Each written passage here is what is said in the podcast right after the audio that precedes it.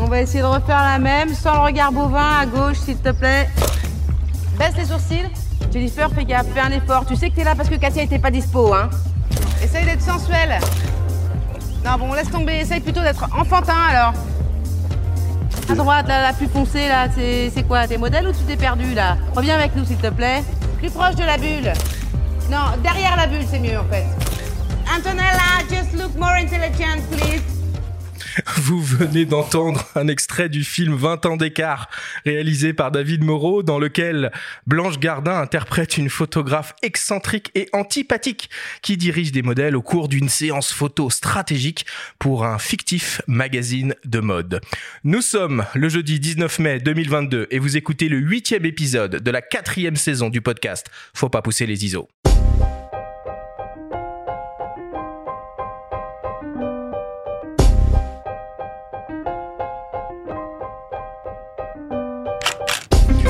Bonjour à tous, je suis Arthur Azoulay et je vous souhaite la bienvenue sur Faut pas pousser les ISO, le podcast entièrement dédié à l'image pour tous les passionnés de photos et de vidéos. Cette semaine, nous recevons le photographe Frédéric Stussin pour une émission dédiée au métier de portraitiste. Avec lui, nous allons définir les différents types de portraits que l'on peut pratiquer comme photographe professionnel et nous plonger particulièrement dans l'exercice du portrait de presse dont il est un grand spécialiste. Préparez votre plus beau sourire et laissez-vous diriger. C'est parti, huitième épisode de cette quatrième saison du podcast Faut pas pousser les ISO. Benjamin, comment ça va ce matin? Bah écoute, ça va super Arthur. Je suis encore tout imprégné des conversations qu'on a eues avec notre ami Jean-Christophe Béchet euh, la semaine dernière sur la street. Tu vois, et je me surprends là sur mes chemins en ce moment à vélo à repérer des petits endroits. Il y a des beaux jeux de lumière euh, du, du côté du quartier de Bercy, là, pour ceux qui sont dans Paris. Je dirais pas exactement où. Ouais. Voilà, chacun ses, ses, ses petits domaines euh, privilégiés. Je me disais que ça pourrait convenir aussi peut-être au portrait, au portrait urbain comme ça, euh, de bon matin. Pourquoi pas Salut Frédéric, comment vas-tu. Bah très bien. Bah c'est super, on est super content euh, de t'accueillir à nos micros. Merci Alors, de m'accueillir. Peut-être qu'avant avant qu'on commence, je vais vous poser une question euh, à tous les deux, peut-être particulièrement à toi, Frédéric. Est-ce que vous avez une idée du prix de vente du portrait le plus cher du monde? Dé- Déjà, c'est quoi comme portrait? Ah, C'est un portrait d'un photographe extrêmement célèbre. Alors, on est sur du Avedon, du On a eu Irving du La. Chapelle, euh, vivant, pas vivant Pas vivant. Ouais, c'est Irving Penn Ah. ou Avedon. Non, non, non, non, non, non, non, non, non. C'est Man Ray. Man Ray. Ah. Man Ray. Oui, c'est vrai. Ah, ok. 4 millions, c'est ça Le violon d'Ingres. Ouais, 4 millions. Eh bien non, 12,3 Ah. millions de dollars adjugés il y a quelques jours aux ventes aux enchères Christie's. C'est le record absolu du prix de vente euh, d'une d'une photographie qui a jamais été atteint avec un portrait. Donc euh, tu vois, tu vas pouvoir devenir multimillionnaire peut-être un jour. Bah si c'est dans 70 ans, c'est ballot. On rebaptise l'émission, faut pas pousser les euros, c'est ça Bon, enfin, euh, Frédéric, Frédéric, je vais quand même te présenter euh, à nos auditeurs. Alors, tu es un, un photographe-auteur professionnel depuis plus de 20 ans. Tu as été formé aux arts décoratifs de Strasbourg et à la prestigieuse École nationale supérieure Louis Lumière. Tu as commencé ta carrière comme photographe de presse et tu travailles régulièrement pour les plus grands journaux et magazines français et internationaux, comme Libération, Le Monde, Le Figaro Magazine, Les Inrocks ou encore Elle, par exemple. Tu t'es fait une spécialité de ce que l'on pourrait appeler le portrait de presse et de très nombreuses personnalités du monde du cinéma, de la musique, de la culture et du show business sont passées devant ton objectif. Parallèlement, tu signes également un travail plus personnel d'auteur au travers de séries documentaires réalisées souvent en, résidence que tu exposes dans de nombreux festivals et galeries et que tu déclines en beaux livres. Ton dernier projet, porté par la Villa Perrochon, s'intitule Les Interstices et a été co-construit avec le service psychiatrique de l'hôpital de Niort. Tu proposes des portraits de patients de la Petite Cafette, un lieu de convivialité au sein de l'hôpital dont l'accès est conditionné à une prescription. Tes images sont exposées à la Villa Perrochon à Niort jusqu'en septembre et un beau livre est publié aux éditions Filigrane. Frédéric, est-ce que j'ai bien résumé ta carrière? C'est parfait. bah c'est parfait. Alors je continue. Au cours de cette émission, nous entendrons également les témoignages de Fanny Dupéché, la directrice artistique du festival Portrait, de Laure Troussière, éditrice photo pour le journal Libération, du photographe Corentin Follen et de Clément Briand, retoucheur. Voilà pour les présentations. On commence l'émission comme d'habitude avec le Flash Actu.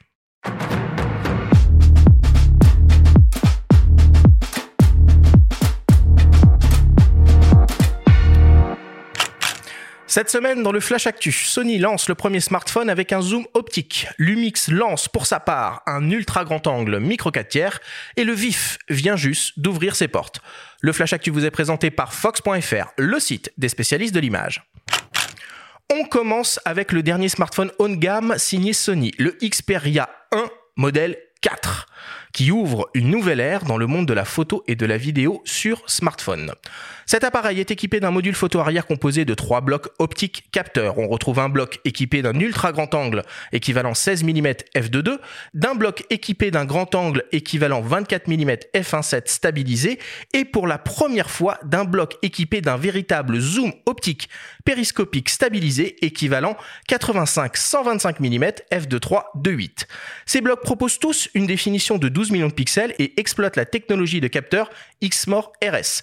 Ils assurent une rafale à 20 images par seconde avec suivi du sujet et détection de l'œil et proposent un mode d'enregistrement pouvant monter jusqu'au 4K HDR 120 images par seconde en vidéo.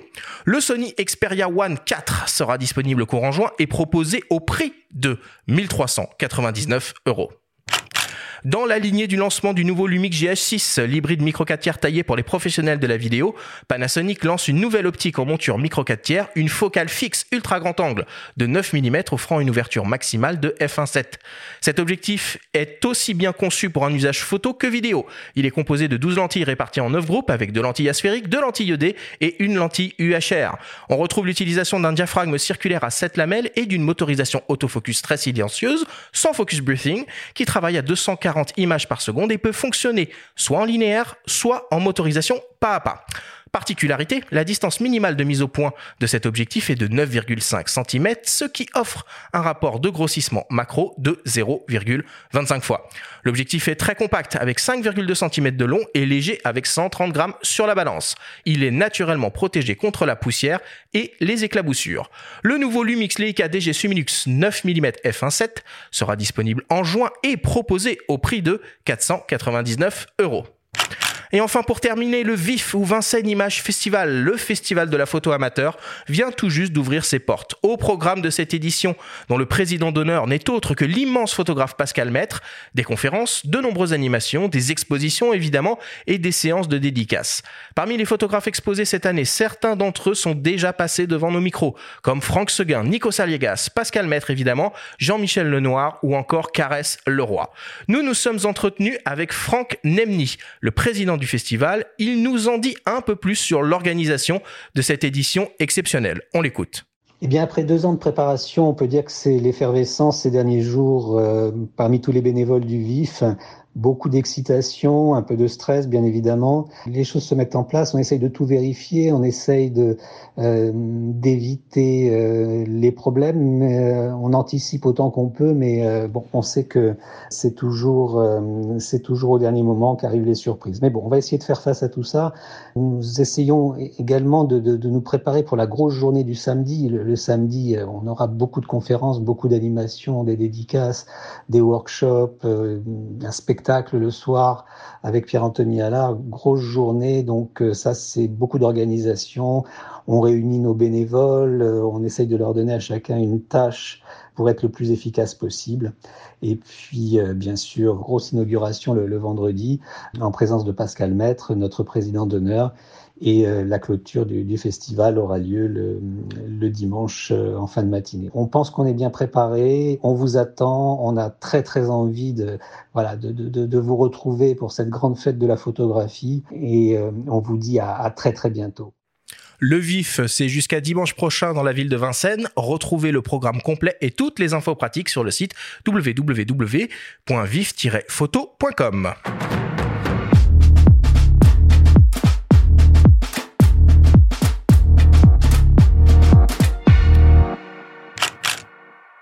Voilà pour l'actu. Des zooms dans un smartphone, nous voilà bien avancés. Ah, moi, ça me parle pas du tout. Je reste très hermétique à ce genre d'infos. J'ai juste envie de dire un mot supplémentaire sur le VIF, hein, qui est un événement qui, moi, me tient à cœur. C'est la quatrième édition, festival entièrement dédié à la photographie amateur, beaucoup de bénévoles qui organisent cette, euh, cet événement. Tu as cité des noms euh, importants, dont Pascal Maître, le président. L'événement devait avoir lieu l'année dernière. La pandémie en a eu raison. Finalement, ça a été décalé. Donc, allez-y. Il y a plein d'événements, des conférences. Il y a euh, notre ami aussi, Franck Séguin, qui est venu ici au podcast, qui anime une conférence le samedi. Et on soutient, nous, le travail aussi de Charlie O, qui est un portraitiste un petit peu original, qui met en, en, valeur, en avant des talents français au travers de portraits très particuliers, j'en dis pas plus, une signature visuelle assez originale. Donc euh, allez-y, découvrez cet événement et nous, euh, on soutient, on soutient vraiment ce, vif. Frédéric, est-ce qu'il y a une actu dans les semaines ou dans les mois qui viennent de, s'écouler qui t'a euh, qui t'a un petit peu marqué, que ce soit niveau matos ou un événement culturel autour de la photo? Alors niveau matos, non, je suis un peu comme Benjamin, euh, complètement hermétique. Euh... Alors moi j'aime bien le matos photo pur, j'aime bien des fois j'ai un côté geek. Je, je, me permets de t'interrompre parce que quand même ouais. je veux pas non plus. Euh... Je pensais avoir dit une connerie. Non. non. Et par contre non, j'avoue que tout ce qui touche au smartphone ou ce, enfin ce genre de choses pour l'instant je suis je suis, je suis pas encore prêt. Pour moi c'est pas c'est c'est c'est pas un appareil photo quoi. Voilà. Mais ça c'est c'est très personnel. euh, non moi c'est c'est c'est lance enfin comment dire, sur, sur le matos photo, il y a quand même une, une recherche thermonucléaire sur qui sera le plus fort, le plus gros capteur, le plus gros objectif euh, de toutes les marques. J'avoue que je, je m'y perds, ça m'intéresse pas. Je vais choisir un appareil photo selon les projets, ce dont j'ai besoin et, euh, et m'arrêter là en fait, tout simplement. Donc euh, que ce soit un smartphone, un nouveau Nikon, Canon, Leica, Fuji, il y en a plein. Voilà, je, je m'arrête là. Euh, non, en, en, en, culturel, je suis tombé euh, juste avant-hier par hasard sur une expo de Peter Hugo euh, dans le Marais, à Paris. Ok. C'est une, c'est une expo qui dure euh, une semaine. C'est un peu un espèce de best-of de, de son travail. Euh, j'avais vu son travail à Arles, j'avais vu ailleurs. J'aime beaucoup. Il était l'année dernière, ouais. Mm. Ouais. Et euh, et ben tomber dessus par hasard, c'est c'est vraiment magique. Et revoir ces tirages qu'on a déjà vus, euh, bah voilà, ça dure, je crois, jusqu'à ce week-end. C'est à côté du café Le Saint-Gervais, derrière le musée Picasso. Ok. Allez-y. Il est gratuit. C'est un photographe sud-africain extraordinaire, Peter Hugo, qui a fait des, des portraits, notamment, je croit que c'était au Nigeria à l'époque, de gens locaux avec des animaux sauvages, Ouais, des hyènes, hyènes. des serpents. C'est Mmh. c'est absolument dingue. Ouais. Ça marche. Bon, bah voilà pour l'actu cette semaine. On passe à la story. Benjamin, c'est le moment de ta chronique hebdomadaire. Cette semaine, tu nous parles d'une revue photo pas comme les autres qu'il faut liker en vrai. La story vous est présentée par le laboratoire photo Whitewall.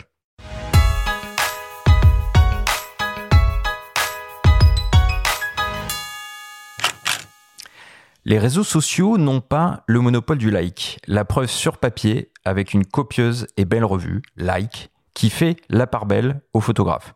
La parenté avec le mythique magazine Life paraît évidente et Jean-Jacques Faré, directeur de la publication, assume également un pied de nez au Facebook, Instagram et autres réseaux, suite à une première expérience éditoriale en ligne avortée, bien qu'elle ait été abondamment likée.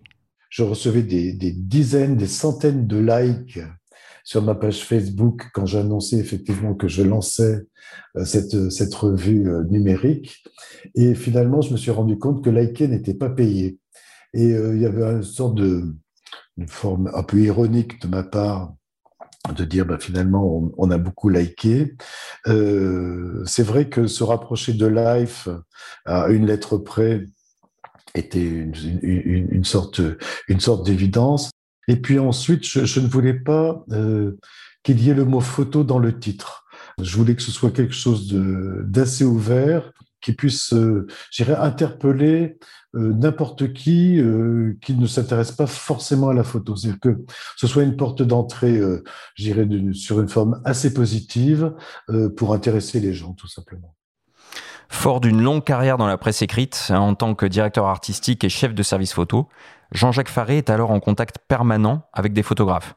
Au-delà de leurs reportages, ce qui l'intéresse par-dessus tout, ce sont les histoires, les coulisses qu'il lui raconte pendant l'editing. Convaincu qu'il faut publier ses témoignages, il se heurte au refus de ses directeurs successifs.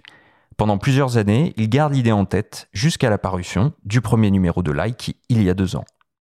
Et cette idée-là est restée chez moi très présente, très très longtemps, en me disant, c'est quand même, il y a des récits formidables, puis il y a des destins, il y a des parcours, il y a, il y a quelque chose de formidablement intéressant. Et puis, le récit du moment passé, le récit du hors cadre, finalement, euh, donne une, richesse à ce que, et, une, explication à ce que l'on voit, euh, qui, est, qui, de mon point de vue, une, plus-value indispensable. Au sommaire du numéro 8, la guerre en Ukraine occupe 42 pages, autour notamment des images de Philippe de Poulpiquet et Laurent Van. Les récits des deux grands reporters, rompus à la couverture de conflits, nous éclairent sur la manière dont ils fonctionnent sur le terrain, comment ils obtiennent les autorisations nécessaires, comment ils évaluent les risques et travaillent avec un rédacteur. C'est passionnant, tout comme les anecdotes savoureuses de la reporter Christine Spengler au sujet de ses consoeurs disparues, Catherine Leroy et Françoise Demulder, dont elle fait revivre la mémoire, dit-elle, en nous plongeant dans l'effervescence des années 70 en Irlande du Nord ou au Vietnam. La carte blanche, confiée à Olivier Roller, est une véritable claque, un sujet d'une puissance rare comme on n'en voit plus, ou trop peu, dans la presse. Pendant huit mois, le photographe a fréquenté les services de réanimation et photographié des patients atteints de la Covid-19 dans l'intimité de leur lit. L'enjeu de cette maladie, le Covid, c'est que euh, ça tue des gens et que trop de gens qui meurent bloquent les services de réanimation, donc les pays ferment. Et il fallait travailler sur ça, ce rectangle du lit dans lequel il y a un malade, quelqu'un qui est vivant. Toutes les photographies que je fais, euh, les gens sont tous vivants à ce moment-là, mais ça pose la question de ce que c'est qu'être vivant. Quand il y a un organe comme le cœur, le foie, le poumon qui sont défaillants, est-ce que tu es encore vivant? Olivier souligne l'originalité de la revue dont il apprécie le positionnement et la périodicité qui redéfinissent, selon lui, la place de la photographie dans la presse. On est entre le magazine, d'où vient Jean-Jacques euh, culturellement.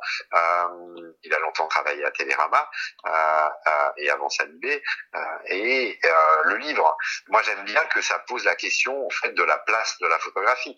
Il est dans un genre qui est quand même plus, on va dire, de l'information du journalisme, hein, photojournalisme, que de la photo d'art. Et du coup, je trouve ça vachement intéressant l'idée de l'objet, de la temporalité. Donc, on est on est dans de la presse hein, euh, et en même temps, c'est plus du tout de la presse, comme on a l'habitude de la voir. J'aime bien parce que ça, on est déstabilisé. Comment imaginer raisonnablement un avenir dans l'univers si fragile de la presse papier? Jean-Jacques Faré se donne encore trois ans pour atteindre un équilibre financier. Il se montre confiant et il compte proposer d'autres rendez-vous en périphérie de la revue. Je pense que si on se reparle l'année prochaine à cette même époque, je, pense qu'on aura atteint euh, l'équilibre, financier et que l'on pourra même envisager euh, de pouvoir euh, publier des numéros spéciaux. J'aimerais beaucoup faire des spéciaux. J'aimerais beaucoup trouver un lieu et peut-être en faire un lieu fédérateur autour de la revue et d'en faire aussi un lieu d'expo. C'est-à-dire que j'aimerais que autour de la revue, on puisse créer des satellites qui forment un tout et qui puissent euh, effectivement être une, euh, au final une marque. Petit format, grande photo, longue vie à like.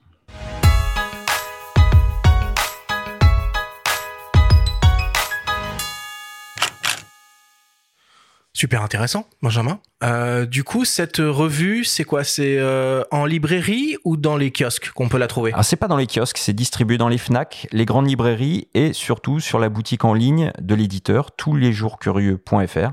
touslesjourscurieux.fr. Et l'abonnement est à 30 euros à l'année pour 4 numéros, donc c'est une revue trimestrielle. Ouais, c'est pas délirant comme prix euh, Non, parce que d'autant plus que c'est 9,90 le numéro, donc ça vaut vraiment le coup de s'abonner. Moi, c'est ce que j'ai fait. Voilà, je vous encourage à découvrir cette revue quand, si vous aimez le photojournalisme, si vous aimez les récits euh, de photographes. C'est du beau papier, c'est un petit format, donc très pratique à transporter.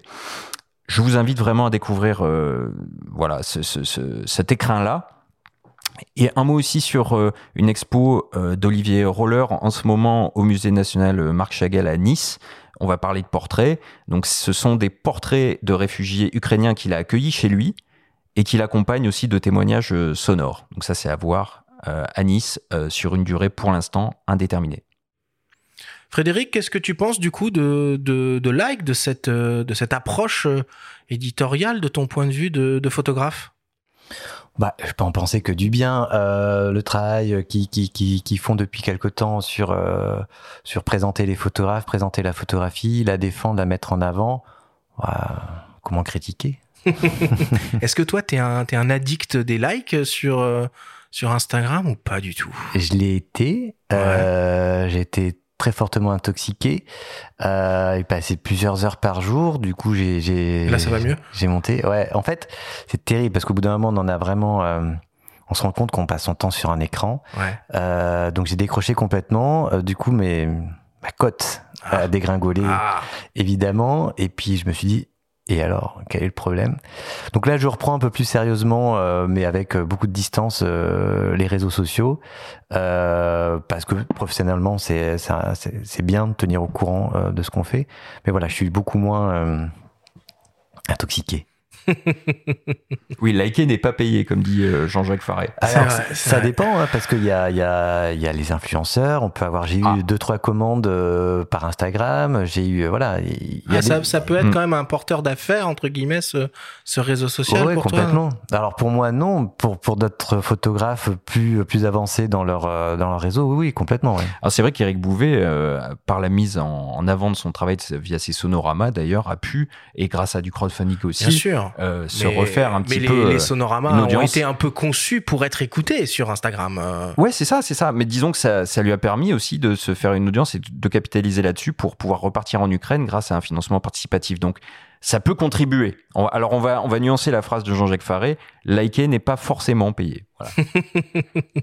ça marche. Bon, on va terminer là-dessus. Merci Benjamin, c'était vraiment passionnant euh, cette semaine, cette story, et euh, on invite vraiment tout le monde à aller euh, acheter cette revue, like, du papier, du vrai.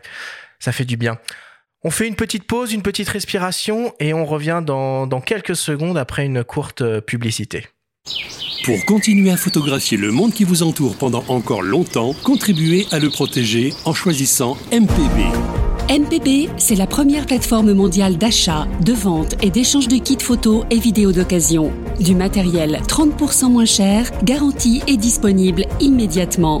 Changer d'approche et lutter contre le gaspillage électronique tout en faisant des économies à l'instar de milliers de photographes et vidéastes à travers le monde qui font déjà confiance à MPB. Rejoignez notre communauté sur mpb.com, la première plateforme mondiale d'achat, de vente et d'échange de matériel photo et vidéo d'occasion. Nous sommes de retour dans Faut pas pousser les ISO avec le photographe Frédéric Stussin pour une grande discussion autour du métier de portraitiste. Alors évidemment, parler du métier de portraitiste au sens large n'a pas beaucoup de sens. Il existe en effet une multitude de types de portraits photographiques qui requièrent tous une spécialité et des compétences particulières. Frédéric, on a évoqué dans ta présentation ta spécialité, l'une de tes, spécialités dans l'exercice du portrait de presse. Mais tu fais aussi par exemple du portrait de mode, des portraits de, communication, comme tu as pu le faire pour euh, accompagner euh, la communication de la série euh, Le Bureau des légendes, par exemple, des photos de groupe, qui sont aussi en quelque sorte du portrait, du portrait corporatif et encore bien d'autres. Pour commencer, est-ce que tu pourrais nous expliquer ce qui te plaît le plus, en fait, dans l'exercice du portrait? Déjà, je pense que je vais reprendre les, mots de, Christian Cojol qu'il avait euh, utilisé pour décrire le travail de Richard Dumas. Euh, on n'est pas portraitiste, on est avant tout photographe. Après, on a des, envies euh, de photographier plus certaines choses plutôt que d'autres. Donc, des photographes vont plus s'intéresser au paysage, à la nature, au sport. C'est-à-dire que moi, je suis très attiré par euh, par l'humain et par la rencontre, euh, par la rencontre, tout simplement. Dans le portrait, euh, j'ai la chance de passer un peu de temps avec euh, soit des personnalités, soit des euh, personnes qui sont patientes dans un hôpital psychiatrique, soit des sportifs, soit des boulangers. Et, et ce qui m'intéresse avant tout, c'est tout simplement la curiosité et l'envie d'aller vers l'autre et de le rencontrer. Et quel que soit le degré de personnaliser, enfin, quelle que soit la personnalité, qu'elle soit très connue, qu'elle soit euh, complètement euh, une personne lambda, c'est un peu comme ça qu'on peut euh, présenter ta démarche. en fait, ce qui m'intéresse avant tout, avant avant la, la célébrité ou le métier, c'est c'est le visage. Qu'est-ce que qu'est-ce que à travers un visage, je vais pouvoir raconter comme comme histoire? je me détache un peu du du portrait, on va dire de portrait Bertillon, c'est-à-dire le portrait euh, judiciaire où on photographie la personne euh, pour mesurer son nez, ses yeux, pour voir sa, capacité à être un, gangster ou pas. Euh, même si je peux travailler de cette, manière-là, mais c'est vraiment le visage. Comment en, tournant un peu la lumière, en tournant un peu un corps, on peut en rendre quelqu'un de charismatique, de fort, d'intéressant, de digne, de droit. Voilà, ça c'est ce qui m'intéresse. Et est-ce que tu as des, euh, des inspirations? J'imagine que oui. C'est quoi tes inspirations? Il y en a moult, il y en a moult. Il y a, évidemment euh, beaucoup de photographes, euh, les Américains, Eric Allan, Diane Arbus, Avdon, Irving Penn, Walker Evans, il y, en a beaucoup. Philippe Larcadi Corsia, mais il y a aussi des, des, photographes plus anciens. Je pense à Marville ou, ou à Jet en France. Il y a Nadar évidemment. Donc beaucoup de photographes, beaucoup de cinéma aussi. Euh, je suis extrêmement fan de Coris Maki et, et, qui sont pour moi des modèles. Il y a à voir en ce moment le film Le Havre de Coris Maki sur Arte. Voilà. Oui, enfin, il, y a, il, y a il plein repasse de, depuis euh, la mort. Euh, ouais, ouais, à voir absolument. Quand on aime la photo, en effet. Ben, Coris. Maki, moi, c'est, en lumière, il m'a, il m'a donné les clés d'une certaine lumière que j'ai pu utiliser, que j'utilise toujours. Euh, Jarmouche, il m'a appris la lenteur, ce qu'on peut pas forcément apprendre des, des photographes. Euh, la photo, ça bouge pas, donc on n'arrive pas à, piger. Euh, en film, euh, on peut décortiquer, revoir la scène et, comprendre comment comment comment éclairer. Donc ouais. Et puis à la peinture, le, le, la composition. Schill, enfin l'expressionniste allemand, ça m'a ça m'a beaucoup marqué quand j'étais quand j'étais aux Arts Déco par exemple. Alors si on devait essayer euh, de faire une liste, alors à peu près exhaustive, hein, j'entends hein, évidemment, euh, des différents types de portraits qu'un photographe professionnel peut être amené à, à réaliser. Je parle donc de portraits commandités. Qu'est-ce qu'on aurait? Alors on va commencer parce que toi tu fais donc en fait, le portrait de presse. C'est quoi le portrait de presse? Tu peux nous, nous en donner une définition? Alors le portrait de presse, il faut être assez humble avec ça. C'est-à-dire que c'est euh, un moyen euh, assez rapide et efficace pour un magazine de faire la pub d'un papier.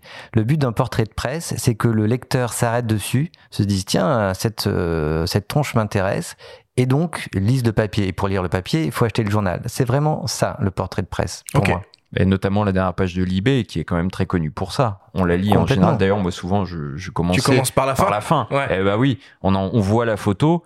Alors moi, je, bon, j'ai cette manie de regarder les copyrights aussi, donc souvent tu te dis, bah tiens, qu'est-ce qu'il a fait, euh, voilà, et puis ensuite tu lis le papier. Mais c'est un vrai point d'accroche. C'est le point d'accroche. C'est mmh. vraiment le point d'accroche nécessaire à un journal à nous de, de, travailler pour que ça soit juste pas une illustration euh, bête et, et, stupide de, de la personne qu'on rencontre, évidemment. Mais est-ce que c'est encore le cas pour toi? Parce qu'on parlait de la presse, on a parlé de like tout à l'heure, la presse va quand même très mal. Euh, la presse quotidienne, enfin toute la presse confondue. Euh, toute la presse va très très mal. Oui, alors il y, y, a deux choses. Dans, dans un portrait de presse aussi, il y a, y a le portrait qu'on va faire pour un commanditaire. Alors ça peut être Libération, Le Monde, un magazine féminin, un magazine de mode. Donc là, on a quand même des petites règles à suivre. C'est-à-dire que pour pour Madame Figaro, quand je travaille pour Madame Figaro, je vais pas forcément faire quelque chose de très sombre, très noir, très triste où on voit pas les vêtements de la personne. Ça reste un magazine de mode. Je vais faire attention à ça. Mais euh, mais dans tous les cas, je fais un portrait pour la presse et j'essaye toujours de faire un portrait pour moi, de sortir de, de la séance en me disant okay. ce portrait, il est pour moi. Je le montrerai peut-être jamais, euh, je garderai pas ça en editing, mais en tout cas j'essaie d'avoir un truc pour moi. Autre pratique euh, du portrait, le portrait corporatif ou le portrait en entreprise, c'est quoi? Ça sert à quoi? Pour qui? Pourquoi? À manger seulement? Bah, évidemment, ça sert à manger, mais la presse sert à manger aussi. Hein. Quand, mmh. quand, quand j'étais à 100% presse, euh, c'est la presse qui me faisait vivre. Le corporate permet de, de gagner de l'argent, un peu plus qu'une qu'une commande de, de, presse classique. Euh, ça sert surtout à l'entreprise, à la mettre en valeur, à la rassurer, à montrer qu'ils sont euh, sympas, euh, à la pointe, euh, tout, tout, tout, plein de trucs. Ça, c'est le, le, commanditaire qui va nous expliquer ce qu'on ce qu'on a entre. Ça sert à ça, c'est de la com, tout simplement. Mmh. Puis c'est souvent un peu toujours la même chose, c'est-à-dire qu'on a des, des headshots euh, pour euh, l'organigramme de, de l'entreprise, éventuellement une photo de groupe, et puis peut-être même des photos un peu de, de mise en scène en cours, enfin dans, dans l'activité que l'entreprise fait, quoi. Oui, c'est toujours un peu pareil. Après, moi, ce que ce que j'aime dans, dans, dans ce type de commande, pareil, il peut y avoir des, des, rencontres très intéressantes avec des clients. Alors, on a des clients euh, assez truffes qui n'y connaissent rien à la photo et euh, qui trouvent qu'on a vraiment un métier de, de, de branleur, excusez-moi le mot, mais euh, parce qu'on fait trois, trois photos et on est payé des milliers et cents. Mais il y a, y a, quand même des rencontres intéressantes où il y a des voilà, on peut tester dans le coin compliqué de l'entreprise des photos de groupe un peu plus poussées, des portraits euh, qu'on peut amener un peu vers euh, des shoots mode parce qu'on a les mêmes lumières, les mêmes fonds, euh, on fait attention aux vêtements, il y a du coiffe Mac, enfin voilà, on peut prendre plaisir à faire des photos corporates intéressantes. Ouais, c'est pas toujours une corvée non. pour toi de, de, faire ce genre de, de, mission. Moi, j'ai j'ai la chance de faire un métier euh, depuis plus de 20 ans. Euh, j'ai pas envie que ça s'arrête et, et, chaque expérience est, est, bonne à prendre. Je prends toujours ça comme un, comme un plaisir. Alors évidemment, parfois, on se lève le matin, on sait qu'on a 10 portraits à faire, corporate, d'une entreprise qu'on n'est pas, voilà. Mais quand même, on a la chance de les faire. Et ça veut dire que tu peux te permettre de refuser du coup des commandes et garder quand même une certaine maîtrise une marge de manœuvre sur des shootings corporate Je fais partie des gens qui qui qui, euh, qui refusent le moins possible. Enfin, et je me dis qu'encore une fois, j'ai la chance de faire ce métier. C'est un métier magique. Euh, donc, je, je, je, dis à peu près oui à tout, sauf si vraiment les tarifs sont. Euh... Ah, tu dis même oui à venir. Enfin, faut pas pousser les ISO. Tu bah, vois. Par exemple, tu dis vraiment oui à tout. Hein. tout et n'importe quoi. Hein. Du bureau des légendes, faut pas pousser les ISO. Il n'y a qu'une porte. Il n'y a qu'une porte à passer. Enfin, le périph aussi. Mais euh, euh, non, c'est. euh, Qu'est-ce que je disais? C'est important de, de. Enfin, et puis Là, je vais reprendre mon, mon fil, mais une commande, euh, même corporate, même NAS, même euh, peut apporter quelque chose. Peut, peut donner un truc en plus, une technique. Euh, voilà, faire une, une, photo de corporate, venir avec 10 flashs, euh, tenir 50 personnes euh, en 5 minutes et réussir la photo, bah, ouais, c'est un beau challenge. Ouais, ouais, ouais, et c'est intéressant. On sort de là, on est content. La photo de mode, tu en fais aussi J'en ai euh, fait, ouais. Quel type de portrait c'est du coup euh, la photo de mode C'est autre chose, c'est un autre exercice. Ben, c'est pas le portrait des mannequins, euh, homme ou femme, c'est le portrait du vêtement ou ouais. du bijou, tout simplement. Donc euh, le la personne qui pose, l'être humain, et devient un peu euh, un peu anecdotique. Alors pour moi, les photos de mode, à chaque fois, c'est un peu compliqué parce que j'ai envie de photographier le mannequin, homme ou femme, et finalement, faut surtout pas oublier que c'est la chemise, la montre, euh, la chaussure qui compte. Et euh, voilà, je suis toujours pris entre ces deux, euh, ces deux feux. Et alors, comment on pourrait essayer de définir un peu euh, le travail que tu as fait, par exemple, pour cette série euh, Le Bureau des légendes?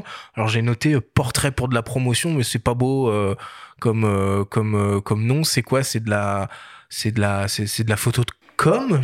Bah, ouais, Non, c'est la photo ça? de. C'est entre la mode, enfin, je sais pas. Bah, c'était c'était une super commande parce que c'était destiné donc à la, à la saison 3 euh, ouais. donc la on va dire la jaquette même si on vend plus de DVD mmh. euh, et qu'il y a voilà c'était la jaquette. Et il fallait raconter en une seule image ce qui n'allait ce qui allait se passer dans la saison 3 sans dire ce qui allait se passer non plus. Et super le brief. donc du coup tu étais au courant ou peut-être le meilleur ah moment bah, de pas le faire c'est de pas ah, le savoir bah non moi j'ai bouffé la série en deux jours et demi donc ça faisait mes enfants me demandaient mais qu'est-ce que tu fais papa? Je dis je travaille. Et ils me voyaient collé avec mon iPad à bouffer la série dont je suis tombé complètement fan. Euh, J'avais pas tout vu et là euh, j'ai tout bouffé en, en, quelques heures. On parlera de l'épisode final un peu plus tard. Hein, ouais, je vais vous dire que qui est mort.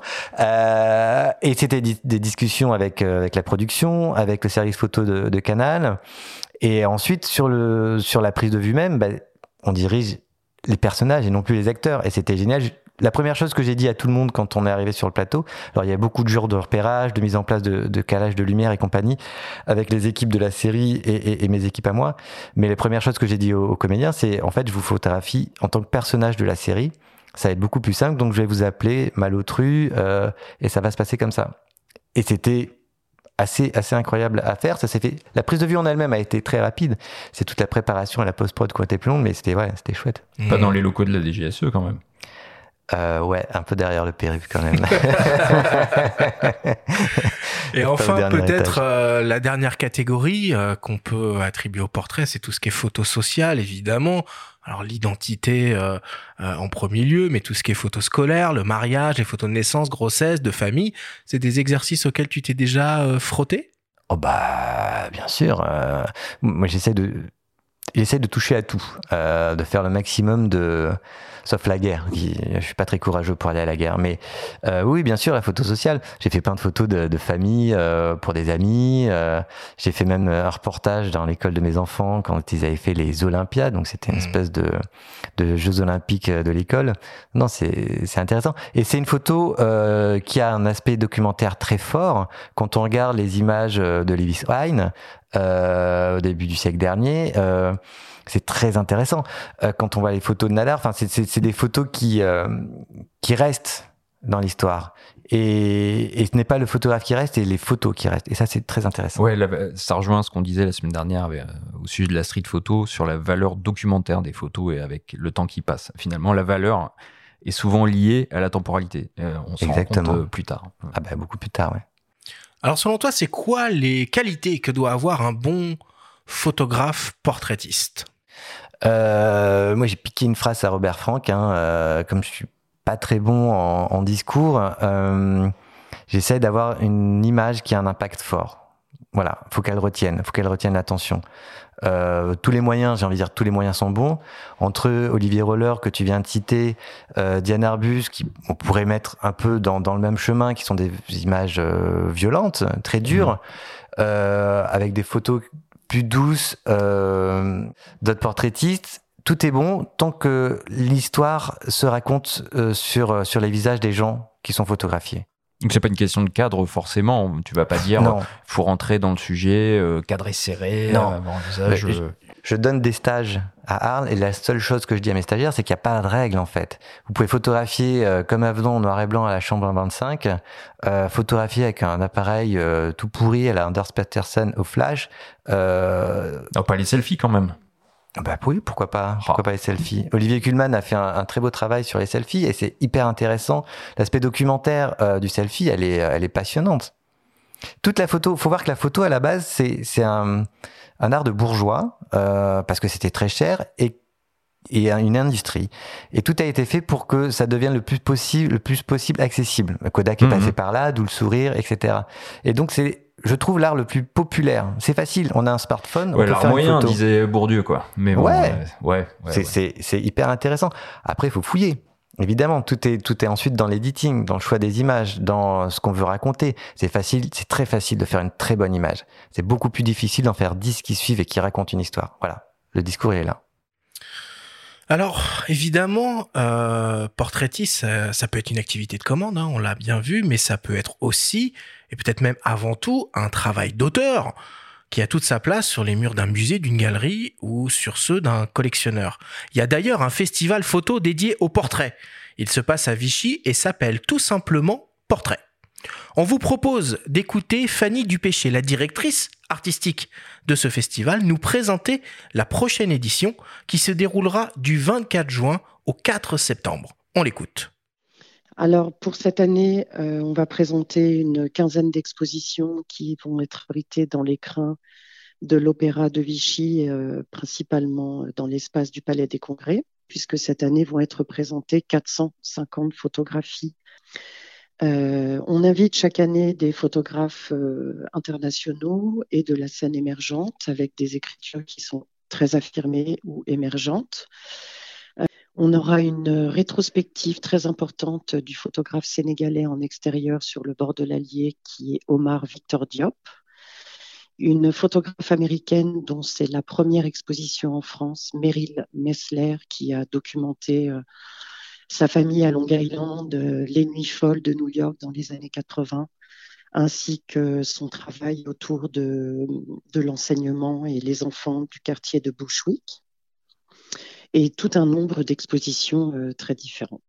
Nous faisons très attention d'accueillir euh, des visions fictionnelles, plasticiennes, documentaires ou plus conceptuelles et je pense que toutes les manières d'aborder un portrait et de, faire parler de ce monde à travers euh, euh les photographes qui euh, interrogent euh, notre société euh, génèrent de toute façon beaucoup d'émotions, je pense, quand on une image avec un message qui est attribué à une personne.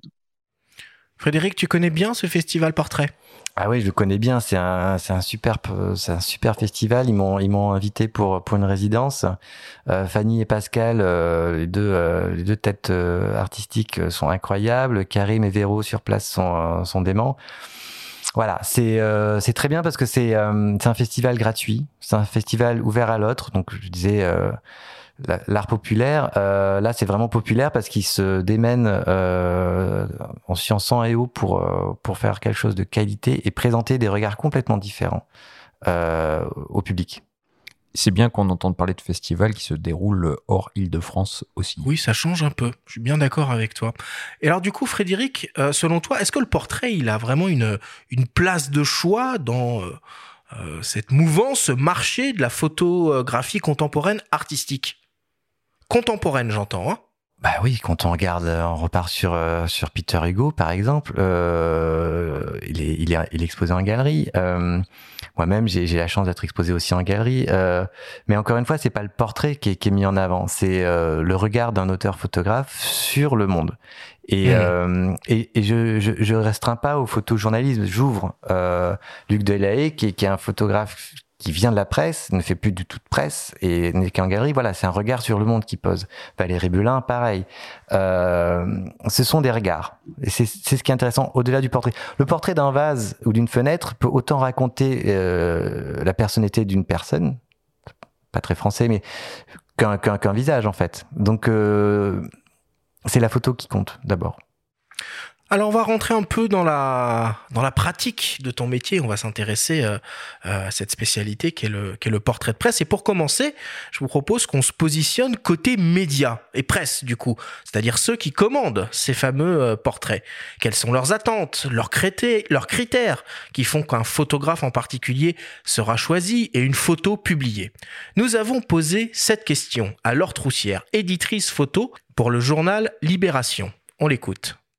Évidemment, euh, euh, ce sont des portraits de, presse puisqu'ils sont publiés euh, dans un journal ou sur le site d'un journal, mais ils ne sont pas destinés à un usage privé. Donc, il n'est pas forcément complaisant. C'est aussi pour ça qu'il est, différent. le photographe de presse ne photographie pas tous les gens qu'il photographie avec les yeux de l'amour. Euh, c'est son point de vue euh, qui est intéressant, c'est ce qui se passe au, moment où il prend la photo euh, qui est intéressant. Nous, à Libération, on produit des, portraits tous les jours, mais on n'attend pas forcément la même chose en fonction euh, de la rubrique pour laquelle on commande le portrait. C'est-à-dire qu'on n'attend pas le, le, le, même portrait si c'est un photographe qui est en Ukraine et qui fait un reportage euh, dans lequel il y aura, il y a des portraits qui sont inclus, par exemple, qu'un portrait de d'air, le portrait d'air de, de, Libération, euh, qui, euh, voilà, qui est fait, qu'on on en fait, on en produit tous les jours, on publie tous les jours. C'est évidemment pas la, la, même chose. En fonction du sujet, on connaît un peu le corpus euh, des photographes avec lesquels on travaille on connaît leur sensibilité, on connaît euh, leur, euh, leur goût, leur, euh, leur appétence pour tel ou tel sujet. Et, en fait, c'est un petit peu comme ça qu'on qu choisit les gens pour tel ou tel portrait. Parfois, il y a des photos qui, sont évidentes, qui, qui tapent dans l'œil, surtout pour le portrait d'air parce qu'il n'y en a qu'une. Et puis après, quand ce n'est pas pour ce portrait d'air, et que c'est une mise en page sur une double page avec d'autres photos, bon là, il faut, c'est une composition, hein, toujours une double page. Hein. C'est un travail de maquette, c'est un travail, on choisit plusieurs photos, il faut qu'elles fonctionnent ensemble. Euh, donc, euh, le choix est pas, et, peut être plus compliqué en fait. Le portrait d'air dont elle parle, hein, c'est ce qu'on évoquait tout à l'heure, c'est le fameux portrait euh, à la fin de Libé qu'on retourne et qu'on voit en premier. Est-ce que tu photographies de la même manière si tu bosses pour Libé ou les Inrocks ou pour, euh, si ça avait été, tu le fais peut-être pas, mais pour euh, le Figmag ou un autre, un autre numéro? Euh, Je travaille exactement de la même manière que je photographie pour le Figmag, pour Libé ou pour les patients de la petite cafette euh, à Niort, pour la ville Perrochon. Euh, la démarche est la même. Après, il y a des attentions qu'on fait un peu différemment. Euh, je reviens sur le, le, magazine de mode. on photographie en sachant qu'il y a quand même de la mode derrière. On fait attention aux vêtements. Mais sinon, ouais, euh, Laure a raison. Euh, quand ils font travailler des photographes, ils cherchent un point de vue. Euh, là, je reprends les mots de Christopher Anderson, qui est un photographe de chez Magnum, qui, qui lui dit qu'il est euh, plus éditeur, éditorialiste que plutôt que, que photographe. Euh, voilà, on a quelque chose à dire. On a le droit de se planter. On n'a clairement pas pas la science, infuse, mais euh, voilà, c'est des points de vue, c'est des points de vue qu'on raconte. Est-ce que tu peux nous raconter du coup un peu comment ça se passe euh, pour toi une commande de portrait de presse depuis, euh, j'imagine, le, le, coup de téléphone de l'or jusqu'à la publication dans le journal? Ben, Une fois qu'on a la commande et qu'on l'accepte, l'intérêt c'est d'arriver un peu en avance quand même pour voir où on se trouve, où est-ce qu'on peut, on peut gérer le, le portrait. Par exemple, faire le portrait de quelqu'un à midi dans une entreprise dans le hall, c'est une très mauvaise idée. Euh, tout le monde va débouler pour aller déjeuner et on mmh. pourra pas travailler. Euh, donc c'est voir la lumière. Si on a amené pardon, de la lumière artificielle, voir où on peut la poser. Il y a tout, tout ce petit repérage à faire en avant en amont. Euh, ensuite, quand la, personne arrive, on la rencontre. Moi, je reste en fait finalement assez euh, assez distant. Alors c'est un peu bizarre parce que je dis que je vais à la rencontre de l'autre, mais là c'est la photo qui prime, donc je, je suis, euh, je garde des distances, je reste très respectueux de la personne, je la dirige que pour la photo, rien d'autre. Je la fais, je fais pas comprendre que j'ai envie d'autre chose derrière, qu'on va boire un café ou qu'on va discuter. Voilà, ça c'est peut-être après, mais avant et pendant la photo, il n'y a pas ça. Et, euh, et ensuite, il y a tout le truc de rentrer chez soi, d'éditer et de discuter avec l'éditeur euh, de ce qu'on va mettre euh, ou pas. Mais tu as du temps pour faire ça, parce que là, en l'occurrence, on parle de l'IB qui est un quotidien, donc parfois ça peut être de la veille pour le lendemain bah, Ça peut être même euh, au débeauté, une heure, mm. dans, dans, une heure, d'aller faire un portrait euh, dans, dans des conditions un peu rocambolesques. Mais, mais c'est ce qui est rigolo, c'est l'attrait de la photo de presse, c'est que rien n'est rien n'est acquis. Euh, contrairement à un gros shoot comme le bureau de légende où il y a plusieurs jours de repérage, où tu es calé, euh, avec la presse, il y a une liberté totale. C'est-à-dire que des fois, c'est proche de la musique punk, en fait. On déboule, on a deux accords et euh, il faut tenir tout un set, quoi. Et euh, on y arrive on y arrive. Et comment ça se passe du coup quand tu es euh, mandaté sur une sur une grosse célébrité? Est-ce que c'est euh, le magazine qui te prémâche euh, l'organisation du, du portrait, du shoot, ou c'est toi qui dois aller négocier avec les agents, ou tu as les numéros de téléphone de, toutes les restas de la place de Paris pour essayer de les caler entre entre deux télés, deux radios? Enfin, comment ça concrètement comment ça se passe? Non, heureusement, heureusement le c'est un travail d'équipe, un portrait euh, pour la presse. Euh, vraiment. Alors, on a le photographe superstar qui fait des photos de superstar. Euh, c'est c'est pas vrai en fait. Le photographe euh, accepte la commande, mais derrière, il y a toute une équipe. Il y a un éditeur photo, il y a un journaliste, il y a un red chef. Et si on a besoin d'avoir un rendez-vous avec quelqu'un de très important, euh, tout le journal se met derrière pour avoir la photo. On est protégé par rapport aux publicistes, aux agents, aux attachés de presse euh, qui veulent regarder les images. Voilà, là c'est le journal qui nous euh, qui nous protège finalement. Euh... Ça veut dire qu'il n'y a pas de droit de regard, par exemple, pour le sujet? Pour l'IB, non. Tu montres pas. Pour, l'IB, pour ah l'IB, non. Euh, sauf cas vraiment exceptionnel, mais il n'y a pas de droit de regard. Euh, et ça, c'est le journal qui nous aide. Mais alors, du coup, enfin, il y a certaines personnalités qui ont, qui ont la réputation d'être complètement euh, parano avec leurs images, comme par exemple les acteurs. Enfin, euh, t'arrives à faire ce que tu veux avec un acteur? Euh, Oui, alors, encore une fois, c'est pas forcément l'acteur qui va poser problème, mais plutôt le publiciste. Le publiciste qui essaye de gérer la carrière de l'acteur, de le mettre dans une pub pour Vuitton ou et, et, qui s'en fiche un peu qui finissent dans un Quentin Dupieux derrière. Donc c'est eux qui sont galères. L'acteur, non, tant que tant qu'on lui explique. Moi, j'explique toujours ce que je veux. Euh, par exemple, j'ai fait le portrait de, de Isabelle Huppert, euh, qui a une réputation. Euh, Christophe Brachet nous en a difficile. parlé. Sur la photo de plateau, ouais. ouais, ça a l'air compliqué. Elle est mm. compliquée, mais en fait, c'est une très grande professionnelle. Donc moi, quand je suis arrivé, je lui ai expliqué exactement ce que je voulais. C'est-à-dire qu'on la voit absolument presque pas. Je voulais juste qu'on voit apparaître son œil. Je lui ai expliqué, je lui ai montré, j'avais fait des tests avec mon assistante Aurélie. Et une fois qu'elle a pigé où je voulais aller, que j'avais un point de vue, elle a accepté et elle y allait parce que, en plus de ça, c'est une, euh, une grande connaisseuse de la photo. Donc, euh, on travaille. Moi, quand je fais des portraits, euh, je travaille aussi avec la personne. C'est-à-dire que je vais pas imposer de force mon idée. Si vraiment ça cloche et si vraiment ça la met à l'aise, on trouvera autre chose et je peux en discuter avec elle. Et combien de temps ça dure, du coup, une, une séance de portrait avec ce, ce, ce, genre de personnalité qui doit avoir des, des agendas euh, absolument euh, démentiels C'est quoi T'as as une heure un peu avec eux ou ça se fait en deux minutes? Oh, Ça fait plutôt, euh, plutôt dans les deux minutes, voire une. Euh, après, on peut avoir plus de temps. Ça dépend aussi. Au Festival de Cannes, ça peut aller à 30 secondes. Hein. Euh, après, si c'est une promo un peu à la cool, en province, ça peut être plus long. Il n'y a, y a pas de règle euh, mathématiques sur le temps passé. Mais en général, ça va quand même assez vite. Et de toute manière, euh, passer une heure et demie sur un portrait, moi, je, je trouve qu'on s'essouffle. Ok. Il faut garder une énergie. Euh, je reviens sur Richard Dumas et j'avais, il avait, il m'avait présenté de ses planches de Béatrice Dalle, et deux planches euh, et les deux premières photos, en fait, c'était celle-là, quoi. Mmh. Ok. Tu parlais là il y a une seconde de Aurélie, ton, ton assistante. Du coup, tu travailles beaucoup avec un avec un, un ou une assistante? Ben, encore une fois, ça dépend toujours de, de la commande. Euh, déjà, s'il y a du budget derrière, parce que je déteste faire euh, faire travailler les gens euh, pour mes beaux yeux. Donc, s'il y a du budget, j'engage des gens. C'est souvent pour de la com ou des enfin au festival de Cannes, on est obligé de travailler à plusieurs. Donc ouais ouais, ça c'est c'est super parce que ça nous enlève le poids de la technique, de régler ses flashs en appareil photo, et on est totalement, on reste totalement concentré sur la personne qu'on a photographiée. C'est mmh. ultra important. Est-ce que tu as des, euh, des anecdotes, allez, on va dire deux anecdotes, une bonne, une mauvaise, à nous raconter sur euh, un portrait que tu aurais fait avec euh, une ou plusieurs personnalités Ouais, ou, ou des photos d'ailleurs qui ont été, euh, on va dire, euh, pas likées pour le coup, après coup. Euh, bah, il y en a, il y en a, il y en a tant parce que chaque euh, chaque rencontre, euh, chaque portrait, c'est c'est une petite histoire. Euh, après, il y a celle qui qui nous marque parce que c'est par exemple, c'était le portrait de Bill Gates.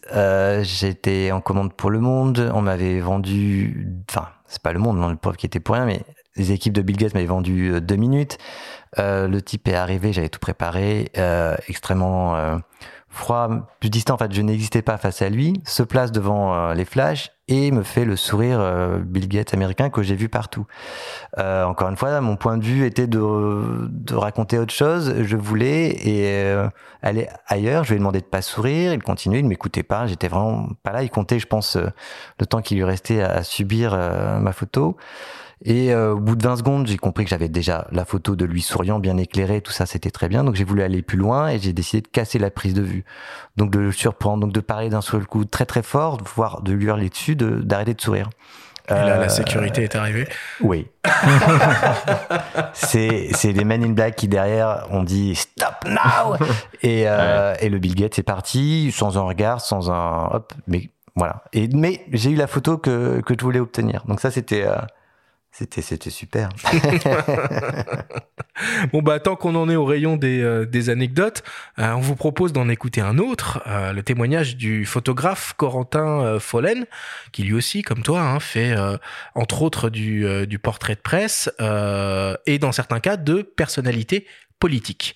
Il nous raconte l'histoire de l'une de ses photos du candidat à la dernière présidentielle, Jean-Luc Mélenchon, qu'il a réalisé pour le journal du dimanche. On l'écoute. Donc cette, euh, cette rencontre avec Jean-Luc Mélenchon, euh, déjà je savais, pour avoir déjà lu certains témoignages de photographes et puis pour connaître un peu le personnage euh, et sa, manière de, réagir avec les journalistes, avec les photographes, je savais déjà que ça allait être compliqué, tendu et très court.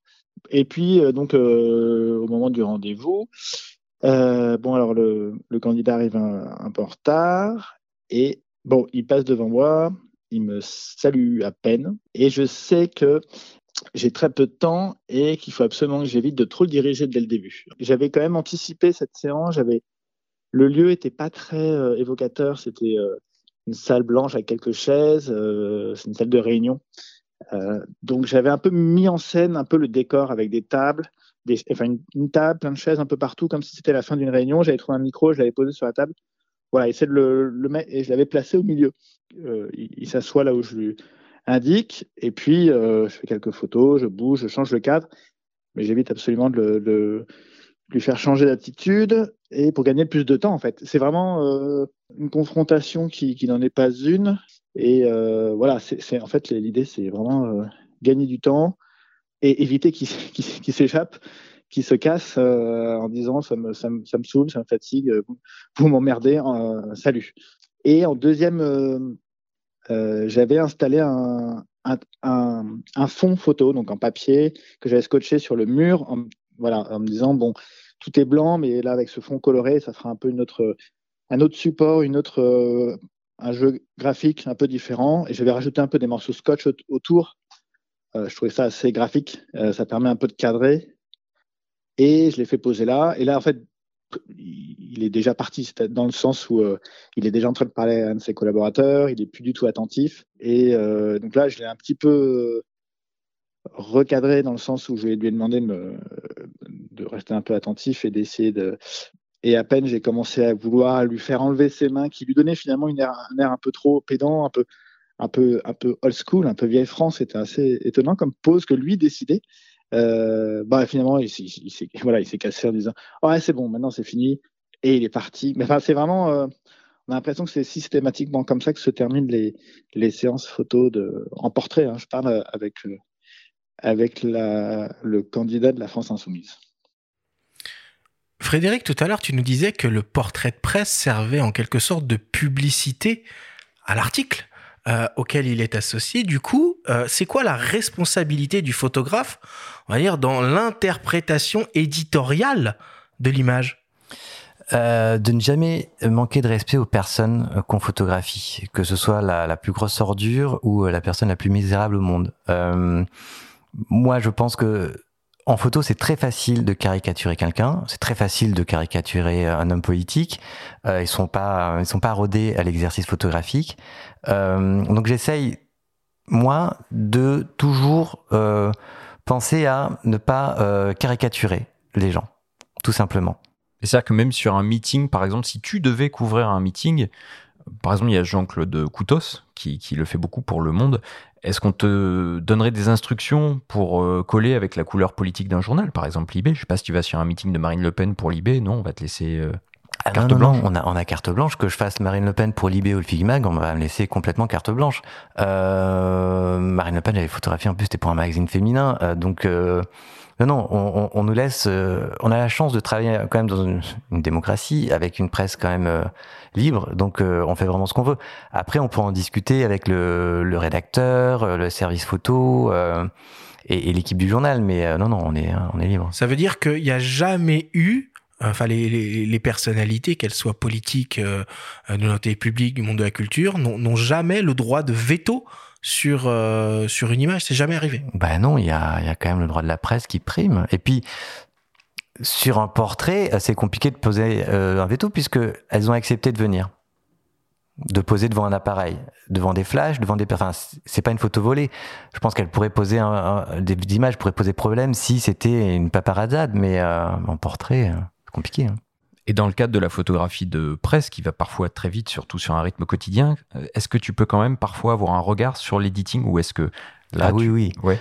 Ah ben, je crois que le, travail de prise de vue, finalement, c'est, euh, je vais pas donner de pourcentage parce que c'est idiot, mais euh, c'est une partie infime du travail. Euh, il y a la préparation, donc pour la presse, c'est facile, hein, on n'a rien à faire, on se pointe au rendez-vous, tout est calé. Euh, il y a la prise de vue, donc il faut être un peu, on va dire, réveillé. Et après, il y a, le choix d'image. C'est, là où on a quelque chose à dire parce que entre un portrait, voilà, de, de, Mélenchon, on peut finalement, comme c'est très court comme prise de vue, on peut avoir un peu toutes les expressions. Et qu'est-ce qu'on veut raconter? Qu'est-ce qu'on veut montrer du, du candidat? Ça, c'est ça, ça vient à l'editing. Mmh. Ouais, c'est passionnant tout ça. Et juste pour, pour finir, en fait, pour, pour, moi, je vois la prise de vue vraiment comme une espèce de cueillette. On part euh, sur une prise de vue avec un, un panier, euh, comme au marché, et on prend ce qu'on peut prendre. Les fruits pourris, les fruits bien, les fruits mûrs, on les met dans un sac. T'en prends combien des fruits sur deux minutes tu... Ça dépend. Oh, la métaphore maraîchère, on est bien. Là. Ah ouais, on est bien. on est vegan. on est bio, euh, co-responsable. Euh, non, mais c'est vraiment ça. La prise de vue, c'est je vais prendre le maximum d'informations euh, pour pouvoir ensuite raconter euh, ce que je veux raconter. Est-ce que tu aurais des, euh, des, conseils à donner euh, peut-être aux, aux, jeunes photographes qui nous écoutent et qui aimeraient bien se faire une petite place dans ce cercle des portraitistes de presse? De travailler encore plus que les autres, euh, de travailler tout le temps, euh, de produire énormément euh, et de se cultiver. Alors, le but c'est pas de connaître euh, tous les noms des photographes des années 30 en Allemagne, mais c'est de se, se former l'œil au maximum et de et de si on veut aller voir un magazine pour présenter son travail, de regarder le magazine, les trois derniers, quatre derniers, cinq derniers numéros pour comprendre l'iconographie du, du magazine. En fait, c'est juste beaucoup, beaucoup, beaucoup d'observations et, et, et, et que du travail. Est-ce que ça veut dire que toi, tu continues à te cultiver? Après euh, ta ah, formation, même si tu bien installé, tu citais pas mal de photographes, dont Robert Frank tout à l'heure. Tu, tu continues à Ah, bah oui, oui, dès qu'il y a une expo, je vais la voir. Dès qu'il y a un livre, euh, j'essaye de. Alors, je les achète moi, parce qu'à bout d'un moment, il n'y a plus de place, mais euh, non, c'est nécessaire. Mais, mais la culture, c'est pas que la photographie et d'aller que dans les grands musées de la photographie, c'est aussi la publicité, des publicités qu'on nous impose euh, sur YouTube. Bah, des fois, il y, a des, il y a une lumière, il y a un cadre qui, euh, qui retient l'attention, donc euh, on le garde, on le garde en mémoire. C'est un film. Alors ça peut être un film d'auteur russe des années 35. Ça peut être aussi euh, Seul tout de Eric Ramsey, qui est, ils ont, ils ont un, un nez quand même assez fort de faire ce film avant le confinement, bien avant le confinement. C'est inspirant. On peut citer aussi Problemos, hein, dans, la même, euh, dans, la même, thématique. Et alors du coup, euh, pour les jeunes, euh, il faut quoi? Il faut harceler les iconos, les éditeurs, ou au contraire, il faut peut-être essayer de se rapprocher de ces personnalités qui peuvent, à leur façon, sur leur, leur degré de d'influence, de, placer un bah, photographe? Bah, il y a il y a plusieurs méthodes, il n'y en a pas qu'une qui, qui vaille. Euh, effectivement, se rapprocher d'une personnalité euh, un peu à la Greg Williams, ben, ça permet de, de, photographier qui on veut à Cannes, euh, tout simplement. se rapprocher d'un journal, ça permet de photographier n'importe qui à Cannes, tout simplement aussi. en fait, il faut être une force de proposition. faut pas partir... En, en photo, il y, a, il y a beaucoup de... Et moi, le premier voilà, je fais des bonnes photos, pourquoi on me fait pas bosser? Et en fait, c'est complètement absurde comme raisonnement. C'est, je fais des bonnes photos, certes, mais je vais les proposer et je vais proposer quelque chose de différent. Je vais proposer quelque chose de mieux. Alors un accès euh, exclusif avec telle personne, euh, une, une, nouvelle lumière, euh, même si tout a déjà été fait en, en photo. Hein, tous les dix ans, on se renouvelle, on fait la même chose, mais voilà, c'est d'être vraiment une force de proposition et de pas d'harceler parce que c'est au bout d'un moment c'est fatigant, mais se rendre compte qu'en face, les personnes sont pas toujours disponible. Euh, Laure, en fait, même moi, des fois, j'arrive pas à la joindre parce qu'elle a 50 photographes sur le feu, trois papiers, quatre papiers, euh, voilà. Donc, faut rester humble et, euh, et c'est tout, en fait. et toi, tu accepterais d'être le photographe officiel de l'Elysée comme Soisic de la Moissonnière C'est un exercice qui te plairait, ça? Euh, C'est un exercice qui m'aurait beaucoup plu euh, il y a quelque temps. Euh, quand j'étais vraiment dans une image type euh, reportage, qui ne veut pas dire grand-chose. Euh, là, ça m'intéresserait moins parce que j'aurais... Petite résidence de 5 ans. Ouais, voilà. En fait, ça serait trop long et je je serais pas... Euh, j'aurais envie de faire autre chose. après, elle est au cœur du moteur. moi, je trouve ça passionnant. elle voit des choses que personne ne peut voir en termes de curiosité. Il faut il faut, il faut qu'elle vienne. Il faut qu'elle vienne. Bah oui, je pense. Il va qu'on attende un peu. Hein. J'espère qu'on sera encore là dans 5 ans. Mais, mais il faut qu'elle vienne. Euh, question un peu terre inter, c'est une bonne situation, euh, photographe, euh, portraitiste de presse ou pas? Alors pour reprendre Edouard Baird, hein, je vais pas vous la faire.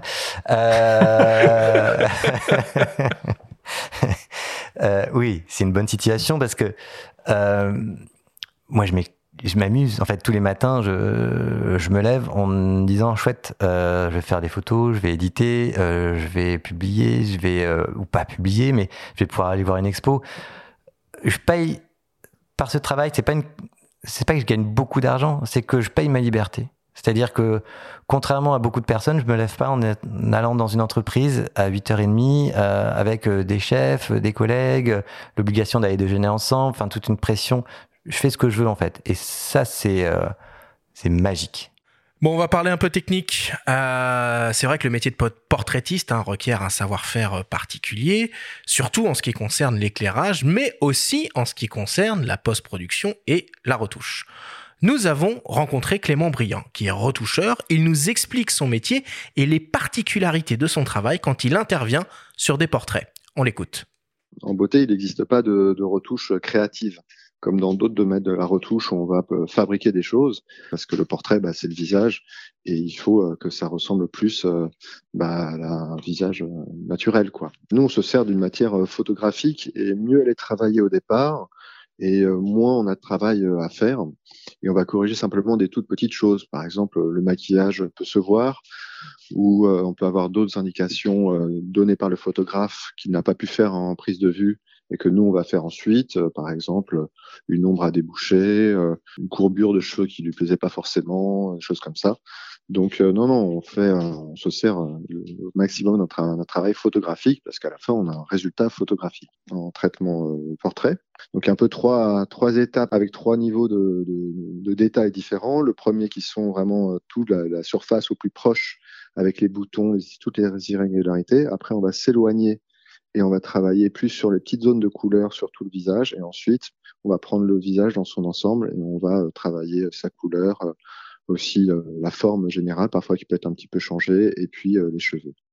Et euh, faut quand même savoir que les retouches de, de portraits presse sont quand même bien, bien, bien moins importantes que les retouches publicitaires euh, que l'on voit. Donc on va faire vraiment des petites retouches, des petites euh, rides, des petits cheveux, un œil à ouvrir un tout petit peu plus. Donc après c'est aussi une connaissance du photographe et de ce qu'il aime. Donc euh, bah, il faut s'arrêter, il faut pas vouloir la perfection. Il faut en fait travailler la naturalité et c'est pour ça qu'on travaille avec des méthodes extrêmement fines et qu'on va pas recouvrir le visage d'un flou pour éliminer les pores ou les brillances de la peau. On va pas mettre des coups de tampon larges, choses comme ça. On fait un, travail très local, on va dire de grattage. Et faut, bah en fait, en permanence, faut évaluer son image savoir où est-ce qu'on s'arrête. Euh, on zoome, on dézoome, on s'arrête, on regarde et on fait quelque chose, on essaie de faire quelque chose euh, homogène et euh, le plus naturel possible. Jusqu'où tu vas, toi, Frédéric, dans la retouche sur, portrait, sur un portrait? Jusqu'où tu te permets d'aller?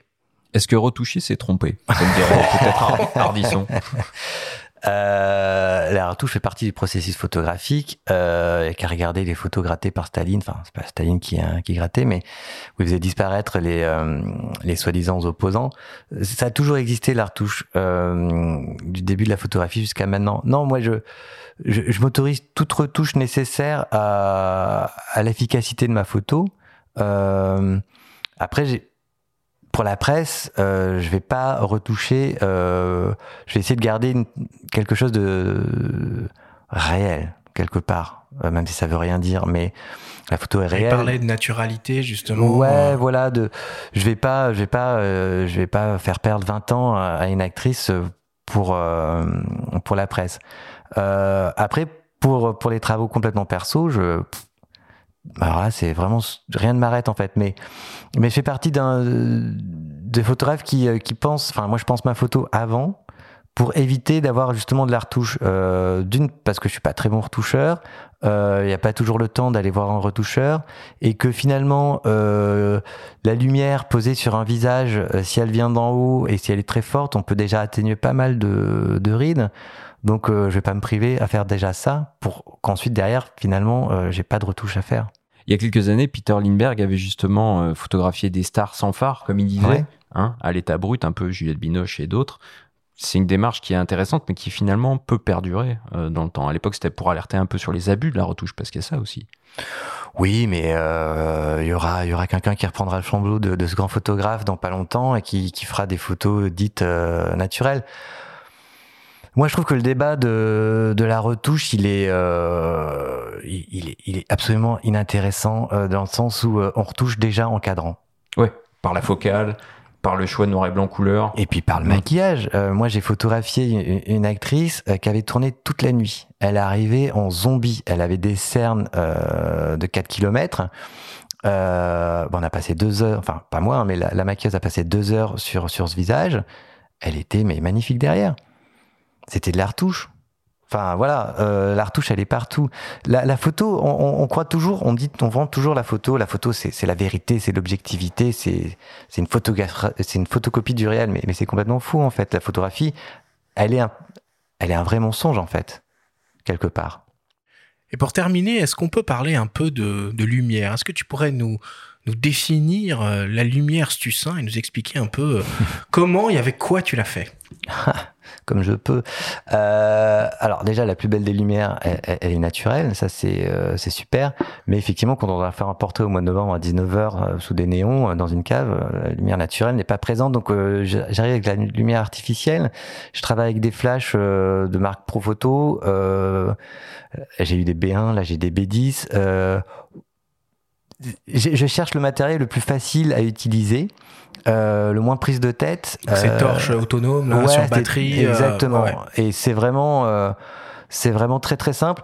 Et j'essaye de faire la lumière la plus simple possible en fait. Euh, alors si c'est une commande particulière, je vais je vais mettre 10 flashs et je vais complexifier. Mais sur un portrait, je vais essayer d'aller vraiment au plus simple pour rester encore une fois face à la personne et pas passer mon temps à gérer mes flashs ou donner des indications à mon assistant ou assistante pour régler mes flashs. Donc c'est plus c'est simple, mieux c'est. Et j'essaye tout simplement de, de, de, copier une lumière qui vient d'une fenêtre. Euh, voilà, je fais, je fais, je fais juste ça.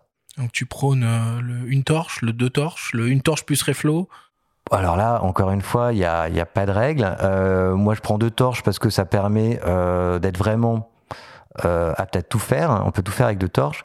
Certains en ont trois, d'autres en ont une. Euh, et, et, une lumière qui est super belle qui, est, qui vient du cinéma. C'est euh, euh rééclairer. Euh, euh, alors c'est par exemple pour pour la lumière qui va venir dans une fenêtre, la chimie va taper dans un reflot, qui va retaper dans un miroir, qui va rentrer dans la. Et alors là, c'est la plus belle des lumières. Bon. Est-ce que ça veut dire que tu as une config qui est suffisamment mobile, nomade, pour te permettre de réagir vite? Par exemple, ouais. Libé t'appelle, euh, c'est quoi ton sac et c'est quelle taille? Tu prends les transports en commun tu, tu... Parce que bon, euh, bouger vite dans une ville comme Paris, ça peut vite être un enfer avec alors, un studio. Alors euh, là, on a la chance d'avoir des, des, des, marques. Euh, donc moi, je travaille avec Profoto, mais il y a d'autres marques qui ont fait du matériel, mais tellement génial que ça rentre dans, un, dans une petite valisette. Euh, on peut le mettre sur le dos, euh, partir soit en vélo, soit en scoot et traverser Paris euh, assez rapidement. On peut même partir en voyage et, et, et avoir le même. Euh, J'étais en résidence il y a pas longtemps au Liban. Je suis parti avec mes flashs dans une petite valise. Enfin, ça. Ça c'est la chance. Sujet, ouais. ouais. ça c'est la chance. Voilà, la, la, technique pour revenir à la question du début, la technique photographique m'intéresse quand elle sert vraiment le photographe. Et là, ces marques-là ont fait des, des trucs incroyables voilà, ils ont compris qu'on avait besoin d'être nomade, que notre métier euh, faisait qu'on tendait de plus en plus vers ça. Donc, euh, on a commencé, moi j'ai commencé la photo avec des vieux balcars, c'était des, euh, des gênés qui pesaient 50 kilos chacun. Euh, c'était même dans un studio, c'était fatigant. On est arrivé à une torche pro photo, ça dure, ça quoi, c'est 2 kilos. Euh, voilà, ça c'est, c'est absolument fabuleux. On va s'arrêter là. Merci, euh, merci Frédéric pour merci à vous deux. pour tout ce que tu nous as raconté. Euh, on passe au débrief comme d'habitude.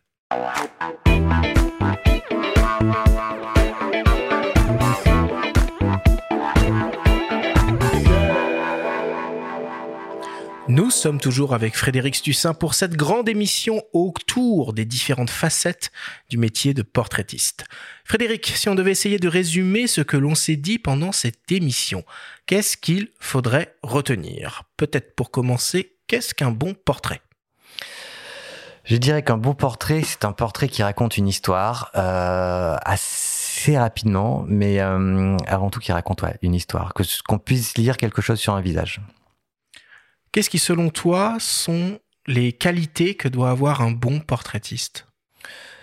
Être à l'écoute, observateur, euh, et pendant la prise de vue, mettre l'ego de côté pour euh, être vraiment ouvert à toute proposition d'où qu'elle vienne. Est-ce qu'il y aurait quelques commandements pour euh, la direction d'un modèle? Quelques règles qu'on peut qu'on peut garder qui fonctionneront euh, toujours euh, Absolument, ne jamais parler de sentiments à un modèle, ne pas lui dire euh, ayez l'air heureux ou, ou, amoureux ou triste. Euh, les, les, gens savent pas faire ça, même un acteur ne saura pas faire ça. Il faut être directif. Moi, je suis très directif pendant mes prises de vue, mais c'est vraiment des positions de corps, hein, tout simplement. C'est quoi les, les, grandes familles de, de portraits commandités auxquelles peut se confronter un jour un photographe professionnel dans sa carrière? Alors, il y en a plein. Donc, on parle du photo de presse, la photo de presse, il y a la photo de commande institutionnelle, de corporate, il y a la photo de mode, euh, il y a la photo, on va dire, plus, euh, plus personnelle qu'on va, qu'on va développer euh, dans des résidences ou, ou tout seul avec, euh, avec ses propres moyens. Et puis, euh, et puis, en fait, la photo en général, tout simplement. C'est quoi l'importance de la lumière et du décor dans un, dans un portrait? Euh, bah, La lumière va permettre de, de, de lire l'image plus facilement, donc euh, de raconter une histoire plus facilement. Le décor aussi. Euh, mais encore une fois, c'est quel est le point de vue du photographe? Est-ce que j'ajoute un décor? Qu'est-ce que ça amène dans l'image? Si je fais poser un boulanger dans sa boulangerie, ok, c'est important parce qu'on doit parler du boulanger et de sa boulangerie. Mais si j'ai envie d'être juste sur le visage de la personne, j'ai le droit aussi. Enfin, c'est quel est le point de vue du photographe? Quel kit tu pourrais conseiller à quelqu'un qui veut se lancer? Euh, dans, dans l'exercice du portrait C'est-à-dire combien de sources de lumière Quelque chose d'assez basique ah, Je pense que déjà, euh, il part juste avec un boîtier, euh, une optique. Moi, je travaille avec le 50 mm et c'est euh, magique. Déjà, rien qu'avec ça, il peut faire pas mal de choses. Et ensuite, selon euh, ses envies, selon ses aspirations, selon ses, ses influences, euh, les images d'autres photographes, il va, il va, il va arranger tout ça. Mais déjà, lumière naturelle, tout de suite. Et l'importance de la retouche dans tout cet exercice bah, Elle est comme, euh, comme la, la, le tirage quand on travaillait en négatif. Hein, elle est ultra importante. Euh, il faut pas se donner de limites. faut pas être caricatural. Euh, faut rester proche de ce qu'on voulait raconter.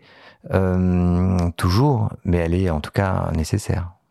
Quel conseil tu pourrais donner à un jeune photographe qui aimerait se faire connaître et vivre de son métier de portraitiste euh, De travailler tout le temps, le maximum, même pour soi, même s'il n'y a pas de commande, même si ça ça matche pas tout de suite. Se cultiver, aller dans les musées, regarder des séries, aller au cinéma, acheter des livres ou regarder des livres dans les librairies et s'accrocher et partir du principe que les personnes à qui on envoie un message, si elles répondent pas, c'est que peut-être euh, ça n'a rien à voir avec nous, mais que elles ont beaucoup beaucoup de boulot aussi. Merci beaucoup Frédéric pour euh, toutes tes explications. Merci à vous.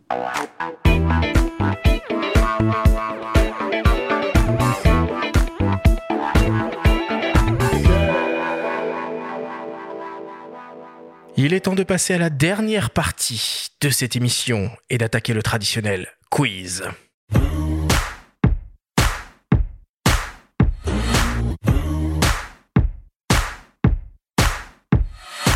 Frédéric, le principe du quiz est très simple. Nous avons reçu de la part de nos auditeurs des questions qu'ils t'ont posées via notre compte Instagram et les fameux mondes du like, en lien ou non avec le sujet de cette émission. Nous en avons sélectionné quelques-unes et tu vas avoir seulement 30 secondes et pas une de plus pour tenter d'y répondre le plus clairement possible. Frédéric, as-tu bien compris la consigne? Je l'ai comprise. C'est comme un shooting à Cannes. On a plus de temps. Première question qui nous vient de Antoine M. Photo. Il se demande comment s'inspirer sans copier impossible, on copie et puis on copie et puis à la fin il sort autre chose. De toute manière, on peut pas reproduire euh, le travail d'un photographe ou d'un peintre ou d'un cinéaste en fait. Donc euh, la copie est nécessaire. Bah ouais, je vais me faire, des, je vais me faire des, ennemis, mais il nous reste 15 secondes de chrono, quoi. Ah ouais, Raconte-nous bah, quelque chose, Benjamin. non, mais, non, mais on peut pas, on peut pas copier, on peut s'inspirer. Quoi qu'il arrive, c'est de l'inspiration. Est-ce qu'il y a un photographe que t'aimes particulièrement copier? Tous très clair, très clair, très clair. Deuxième question qui nous vient d'un certain Nico underscore Gilet. Nico se demande Qu'est-ce que tu as retenu de tes cours de sensitométrie? Ah, Absolument rien. C'est terrible. J'avais un super prof et euh, je pense qu'il m'a regardé euh, désespéré en me disant qu'il n'y avait rien ne sortirait de moi. Et effectivement, sensito, rien n'est sorti de moi. Je ne sais même pas comment c'est. Un spectro. Spectrophotomètre. Voilà. Troisième question qui nous vient d'un dénommé Roberto. Roberto se demande comment éviter de tomber dans le travers du sourire forcé. Oh bah c'est tout simple, il suffit de demander aux gens de pas sourire. Et puis si vraiment ils continuent à sourire, en fait il faut, jouer un peu l'acteur et, ne pas sourire et puis devenir peut-être un, tout petit peu désagréable sans, sans être euh, hautain, prétentieux, euh, méchant, mais voilà de, de, de baisser la tension de la prise de vue pour... Euh, pour obtenir autre chose et puis lui expliquer pourquoi on, on veut pas de sourire. Comme avec Bill Gates et tu finis avec le service d'ordre. Alors voilà, c'est un peu c'est un peu extrême, mais ça marche. Hein. Quatrième question qui nous vient d'une dénommée Clara. Quel est ton pire souvenir de portrait? Ah, je crois que j'en ai, euh, je crois que j'en ai un où je devais photographier justement deux, euh, deux écrivains, Olivier Adam et l'autre, le nom m'échappe, très célèbre aussi, et euh, et je devais faire une photo très lumineuse. J'étais dans un endroit pas du tout lumineux. J'avais pas pris de flash. Mon fond s'est cassé la gueule. Mon appareil photo ne marchait pas. Je suis parti en courant en prendre un chez un loueur juste à côté. Euh, voilà, j'ai fait une photo extrêmement affreuse des deux et, et j'en ai beaucoup rigolé avec Olivier Adam quelques mois, quelques années plus tard. Et enfin, dernière question, une question de mes soins, une question qui tue. Si tu pouvais et devais choisir entre tirer le portrait de Jésus ou du premier extraterrestre, qu'est-ce que tu choisirais et dans quel décor? Effectivement, c'est un peu la question qui tue. Euh, mais je pense que je ferais évidemment, euh, évidemment, je ferais l'extraterrestre euh, sur un fond neutre pour qu'on puisse voir un visage différent et qui soit pas perturbé par toute l'imagerie qu'on peut avoir de la science-fiction, des étoiles, de, la galaxie et tout ça. Donc, ça serait un portrait vraiment à la, à la Bertillon, quoi, sur fond blanc. Ouais. Si l'un soit forcé, tu fais quoi? Comment? Si l'un soit forcé, tu fais quoi? Bah déjà, est-ce que hein, on sait pas. Hein on sait pas à quoi ça ressemble. Vaste question. Peut-être qu'il a pas de bouche, le monsieur. on sait pas. C'est tout pour ce quiz. Merci beaucoup, Frédéric. Merci à vous.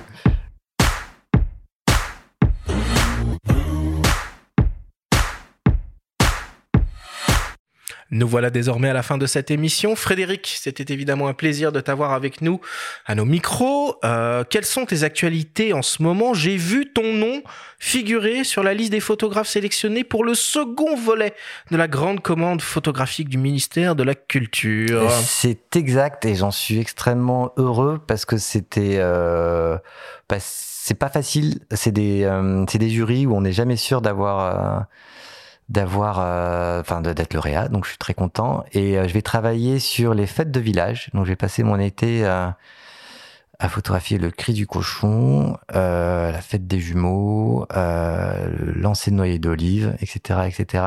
Et en fait, c'est hyper intéressant parce que ça permet de d'aller rencontrer bah, un pays, la France. Euh, de voir les gens et les paysages et je trouve c'est enfin c'est c'est vraiment un prétexte pour aller voir, euh, voir la France, quoi. C'est toi qui as choisi le, le, sujet? Oui, pour la commande, il fallait, euh, il fallait proposer un sujet et, euh, et, et, expliquer en quoi il était important de d'être traité, en fait, tout simplement. Donc ouais. Et ton prochain portrait, ce sera qui? Ce sera quoi? Waouh. Wow. Wow. Euh, je n'en ai aucune idée. Sur tapis rouge ou, ou terre battue ou... Non, les prochains portraits, c'est vraiment, euh, c'est vraiment la commande, euh, la commande photo. Ça marche. Merci, merci beaucoup d'être venu, euh, d'être venu à nos micros. La semaine prochaine, on abordera un tout autre sujet. Nous vous proposerons une émission pour vous donner toutes les clés afin d'organiser votre première exposition photo. Comment trouver un lieu, quelle scénographie imaginer, comment faire ou faire faire vos tirages et surtout comment communiquer auprès du public. Merci à tous de nous avoir écoutés. Prenez soin de vous et à la semaine prochaine.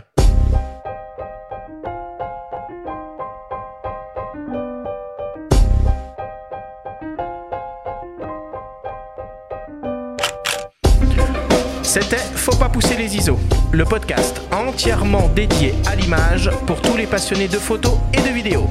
Toutes les semaines, retrouvez Arthur Azoulay, Benjamin Favier et leurs invités pour parler de sujets matos, techniques et inspiration. Abonnez-vous à notre chaîne et retrouvez l'intégralité de nos émissions depuis toutes les plateformes comme Spotify, Apple Podcasts, Google Podcasts, Deezer, Amazon Music et YouTube. Si vous aimez notre podcast, n'hésitez pas à liker et à nous laisser un petit commentaire.